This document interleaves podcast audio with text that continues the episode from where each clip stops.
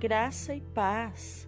Hoje, 6 de agosto, é dia de dois santos com nomes bem peculiares: São Justo e São Pastor.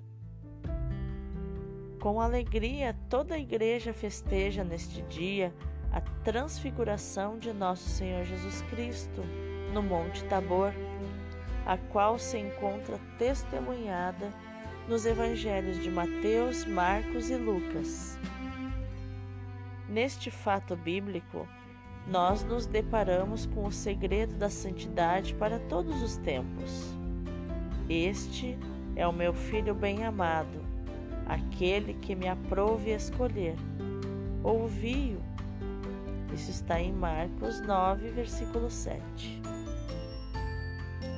Sem dúvida, os santos que estamos lembrando hoje somente estão no eterno Tabor por terem vivido essa ordem do Pai.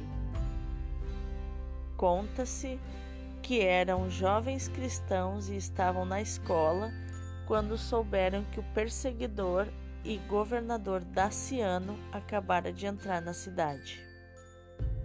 Sendo assim, os santos Justo e Pastor fugiram mas foram pegos e entregues por pagãos ao grande perseguidor dos cristãos.